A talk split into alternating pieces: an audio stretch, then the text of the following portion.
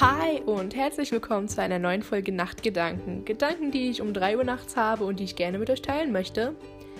Zurzeit haben wir vom Freiwilligendienst ein Seminar und ich und ein paar andere Leute haben sich für den Workshop Flashbacks eingetragen. Und unsere Aufgabe ist das, so eine Art Hörspiel aufzunehmen. Und wir haben jetzt verschiedene Gruppen nochmal geteilt. Und meine Gruppe, oder ich sage eher unsere Gruppe, weil das ist unser Projekt, macht jetzt eine Podcast-Folge. das ganz passend ist, weil ich ja lange keine aufgenommen habe und dann waren alle damit einverstanden, dass wir das auch öffentlich machen. Und es freut mich sehr, dass äh, Xenia und Justin sich dazu entschieden haben, in meiner Gruppe mitzumachen und äh, gesagt haben, yo, du darfst es auch sehr gerne veröffentlichen. Das freut mich sehr. Danke nochmal. Leider ist ja uns trotzdem noch allen bekannt, dass Corona existiert. weshalb die beiden leider nicht persönlich dabei sind. Das heißt, sie haben mir die Sprachnotizen rübergeschickt und ich werde sie einspielen. Es wird äh, eine Art Interview sein oder es ist eigentlich eins zu eins ein Interview. Das heißt, ich sage euch die Fragen und dann spiele ich die beiden ein mit deren Antworten und sage natürlich auch dann, wie das bei mir so ist. Ich hoffe, dass es euch sehr interessiert, vor allem für zukünftige Freiwillige oder auch andere Freiwillige, die jetzt gerade einen Freiwilligendienst machen. Es lag uns sehr am Herzen.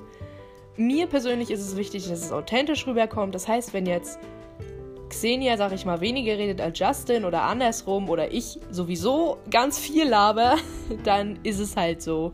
Ich möchte nicht, dass einer sich gezwungen fühlte, etwas sagen zu müssen, weil dann finde ich, wirkt das unauthentisch. Das ist so ähnlich wie bei einem Vortrag in der Schule, so, hä, wer hat denn noch Fragen? Und du stehst da und denkst dir so, eigentlich will ich keine Fragen beantworten, weil ich weiß sowieso nichts, aber ich bin froh, wenn ich dann mit einer 2 oder einer 3 davon komme. Ja, dann wünsche ich euch auf jeden Fall viel Spaß. Und ich muss jetzt mir erstmal noch die Fragen raussuchen, weil ich vergessen habe, mir die Fragen rauszusuchen. und dann können wir loslegen.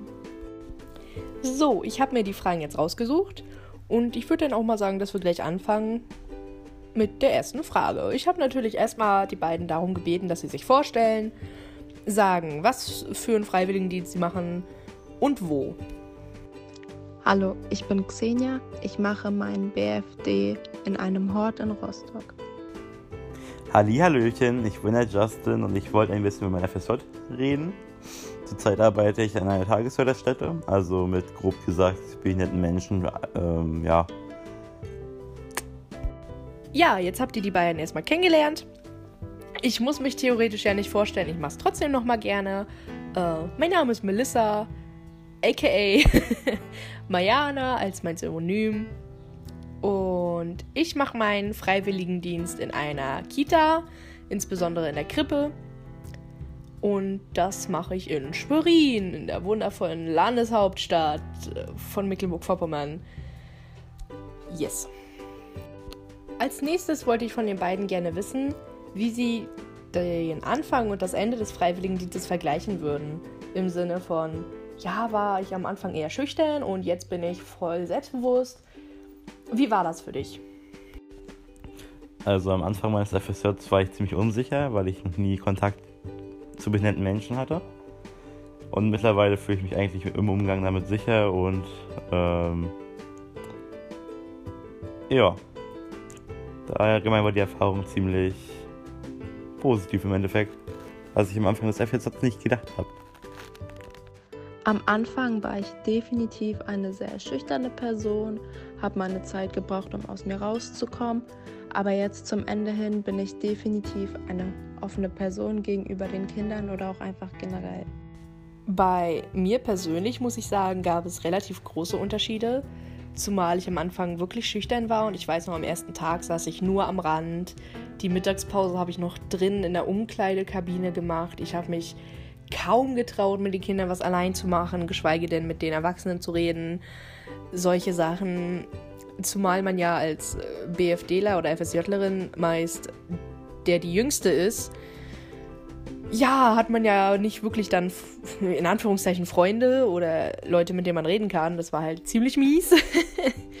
ähm, Ich weiß auch, dass ich am Anfang ziemlich überfordert war, weil ich nicht gedacht hatte, dass das so stressig wird und anstrengend und ich abends um 17 Uhr, als ich nach Hause kam, echt fertig war.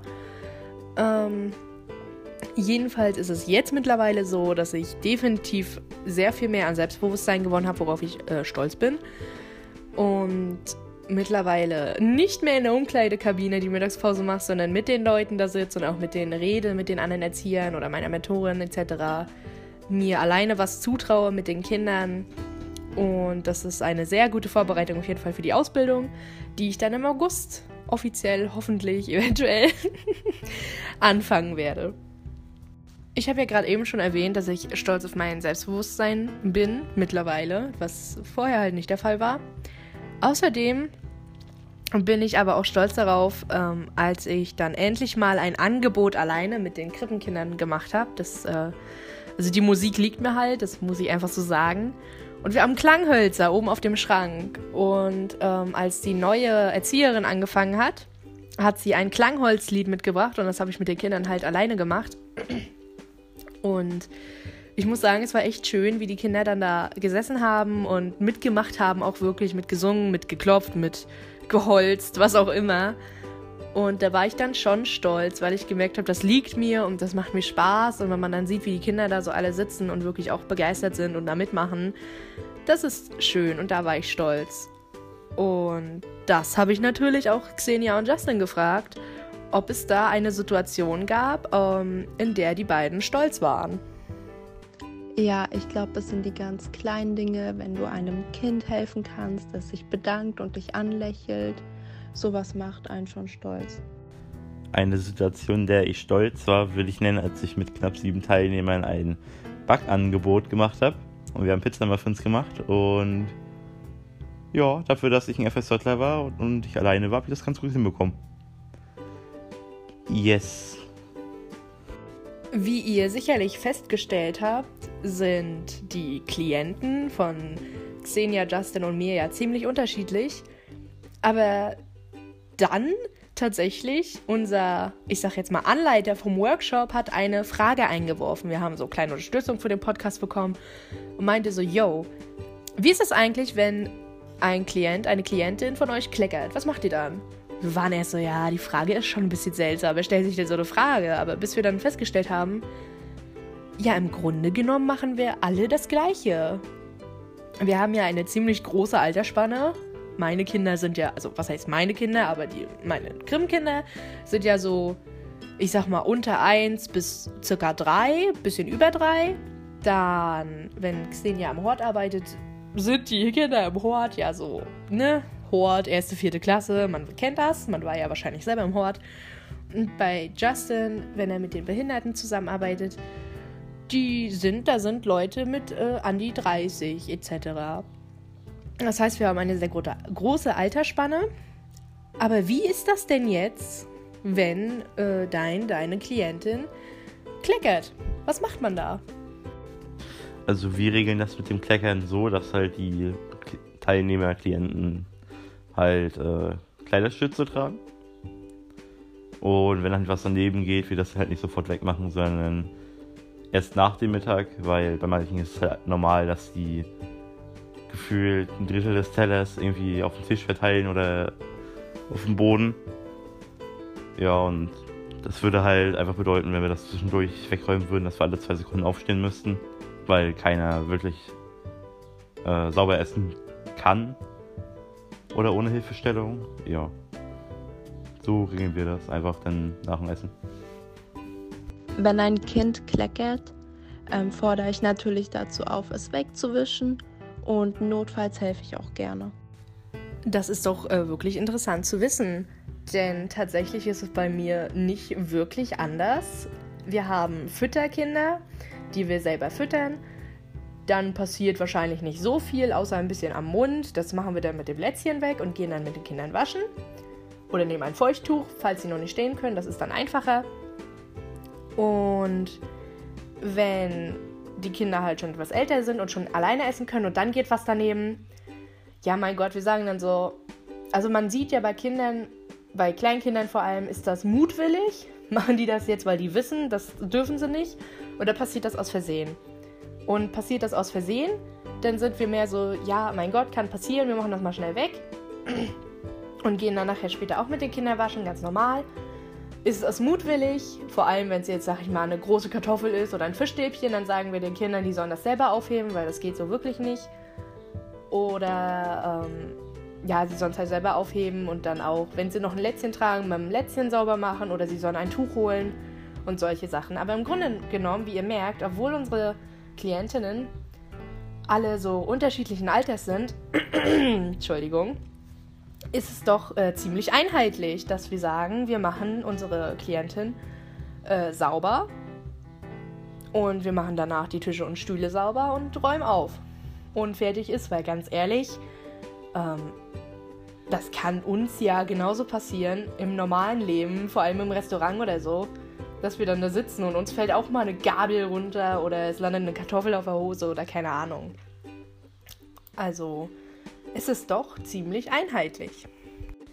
Wie wir wissen, hat ja jedes Buch oder jedes Theaterstück oder auch jegliche Musik einen Höhepunkt bzw. ein Highlight. So möchte ich natürlich auch wissen, ob es bei den beiden im Freiwilligendienst auch ein Highlight gab. Bei mir gibt es natürlich auch eins, aber das kommt später. Lassen wir erstmal die anderen erzählen. Ich denke, mein Highlight ist jeden Tag, wenn die Kinder einen anspringen und sich freuen, dass man da ist. Ähm, mein Highlight würde ich schon betiteln, als ich nach meinem Geburtstag, nach meinem Urlaub wiederkam und in der Woche an dem Montag äh, überrascht wurde von allen Teilnehmern und von, der Person, von dem Personal. Äh, ich kam einfach in den Raum rein, alle standen und saßen. Ich wurde mit Schokobananen und einem Gutschein überrascht. Das war ganz schön eigentlich. Ja.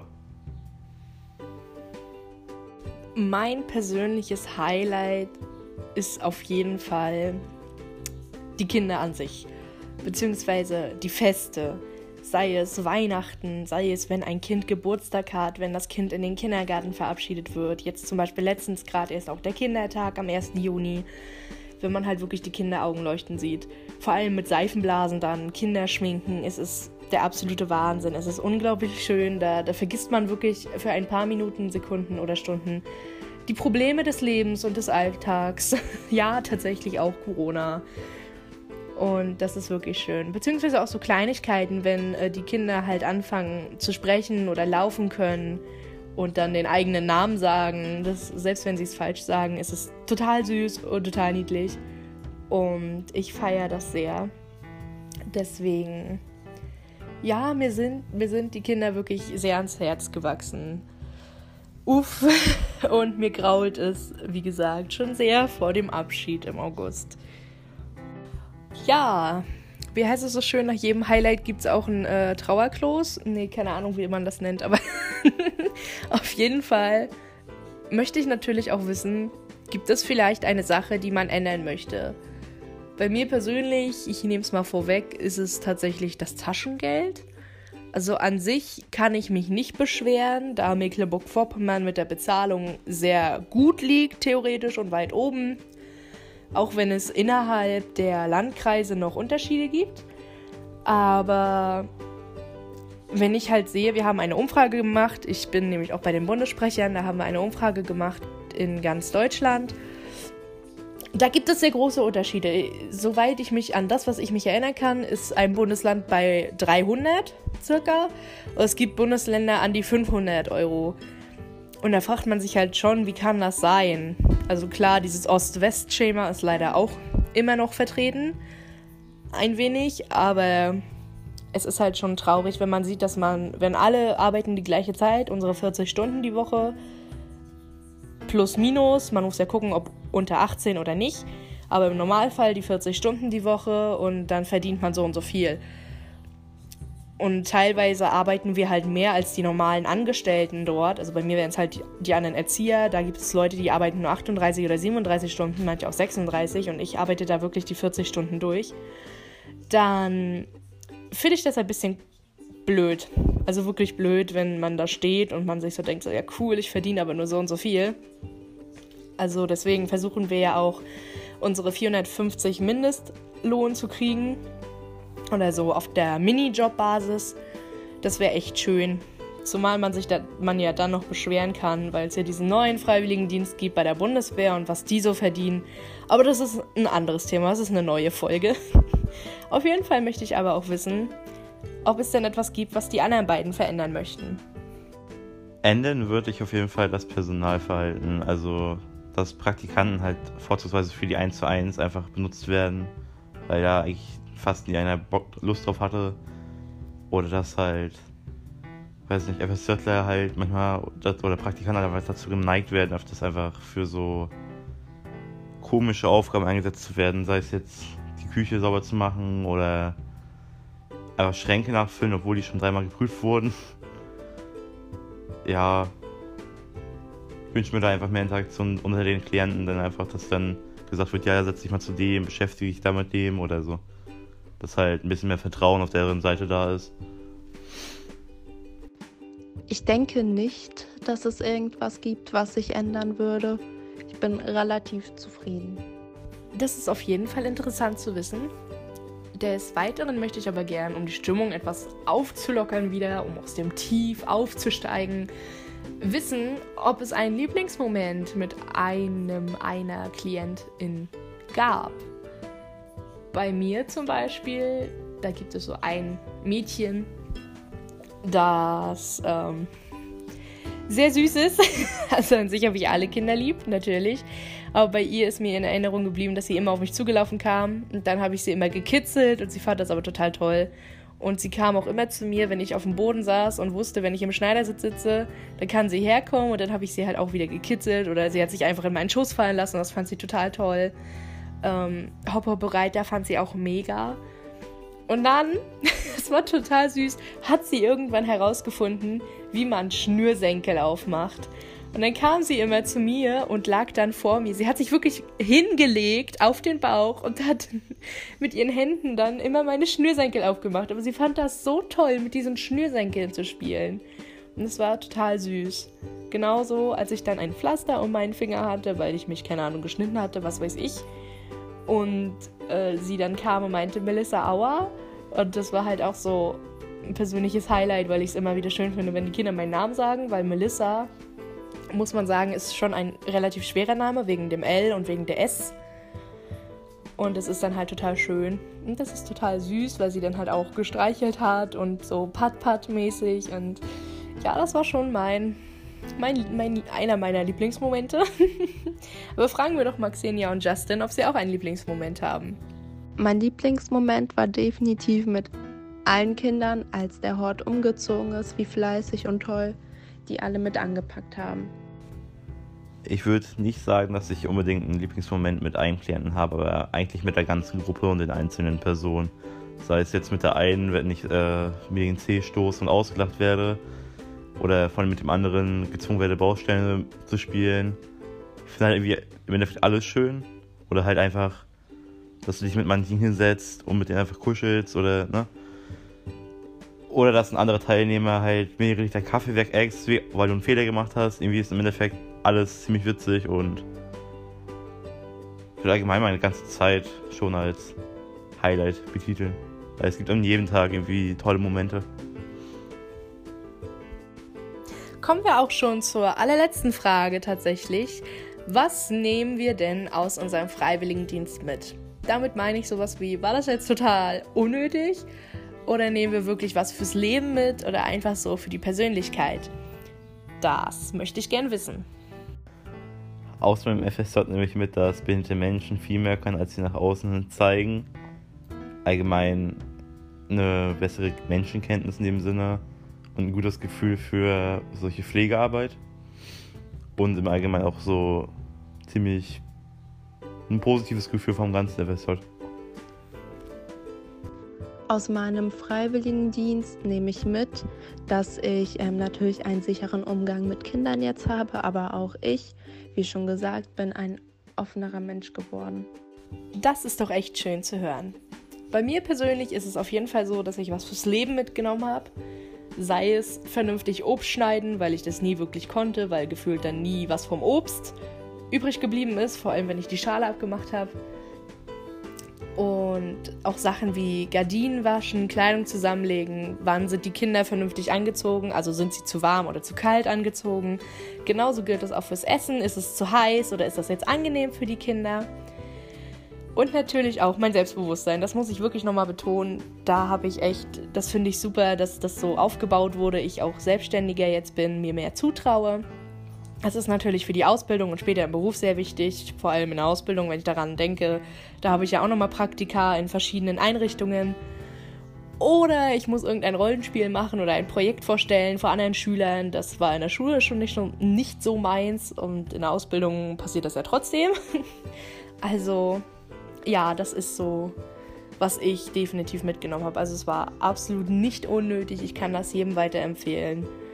Das ist keine verschwendete Zeit. Vor allem, wenn man keinen Bock hat, so wie ich, nach der Schule gleich wieder in die Schule. Das ist wirklich, man lernt fürs Leben. So, damit wären wir auch schon am Ende der Folge angekommen. Ich hoffe, dass es euch gefallen hat und dass es euch interessiert hat. Mir hat es auf jeden Fall Spaß gemacht und ich fand es sehr interessant, das von den anderen zu hören. Falls ihr Fragen habt, könnt ihr natürlich sehr gerne schreiben oder was weiß ich, wie ihr mich kontaktieren möchtet. ähm, ja, auf jeden Fall war das auch ein sehr interessanter Workshop an sich. Ich bin gespannt, was die anderen für Projekte haben. Das wissen wir noch nicht so genau. Soweit ich weiß, soll es eine Story an sich geben und sowas ähnliches wie ein Hörspiel. Mal gucken, was dabei rauskommt. Das heißt, das war's mit der Folge. Und wir hören uns denn das nächste Mal wieder. Ich weiß noch nicht wann, ich weiß noch nicht mit was. Falls euch Themen interessieren, könnt ihr mir das auch sehr gerne schreiben. Und dann hören wir uns bald wieder. Bye, bye.